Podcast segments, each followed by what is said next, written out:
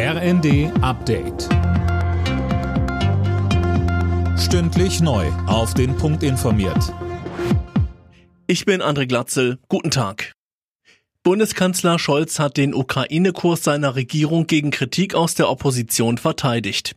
Es sei die Ampelkoalition gewesen, die mit einer langjährigen Staatspraxis gebrochen hat, um Waffen in ein Kriegsgebiet zu liefern. Außerdem hat Scholz bei der Generaldebatte im Bundestag die Lieferung weiterer Waffensysteme an die Ukraine angekündigt. Zum Beispiel hat die Bundesregierung aktuell entschieden, dass wir mit dem System Iris-T das modernste Flugabwehrsystem liefern, über das Deutschland verfügt. Damit versetzen wir die Ukraine in die Lage, eine ganze Großstadt vor russischen Luftangriffen zu schützen. Auch das ist eine Entscheidung dieser Bundesregierung. Heute ist eine ganze Reihe von Entlastungen in Deutschland in Kraft getreten. Unter anderem gilt rückwirkend ein höherer Grundfreibetrag. Dazu gibt es eine einmalige Energiepauschale für Angestellte.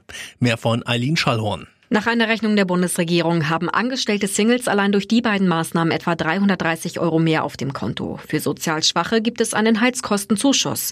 Außerdem greift die kommenden drei Monate der Tankrabatt. Laut ADAC sind die Preise zwar an vielen Tankstellen schon gesunken, es sei aber noch sehr viel Luft nach unten. Auch das 9-Euro-Ticket für den ÖPNV gilt jetzt. Die Regionalbahnen werden wohl aber erst zum Wochenende deutlich voller sein. Der Deutsche Mieterbund übt scharfe Kritik an der Ankündigung von Vonovia, die Mieten deutlich zu erhöhen. Dass die Mieter für den eingebrochenen Aktienkurs des Wohnungskonzerns herhalten müssen, zeigt, dass das Geschäftsmodell unsozial und spekulativ ist, so Mieterbund-Präsident Siebenkotten. In Deutschland sollen Arztpraxen, Apotheken und Krankenhäuser künftig ein digitales Rezept ausstellen. Am 1. September startet ein entsprechendes Pilotprojekt in Schleswig-Holstein und Westfalen-Lippe in NRW.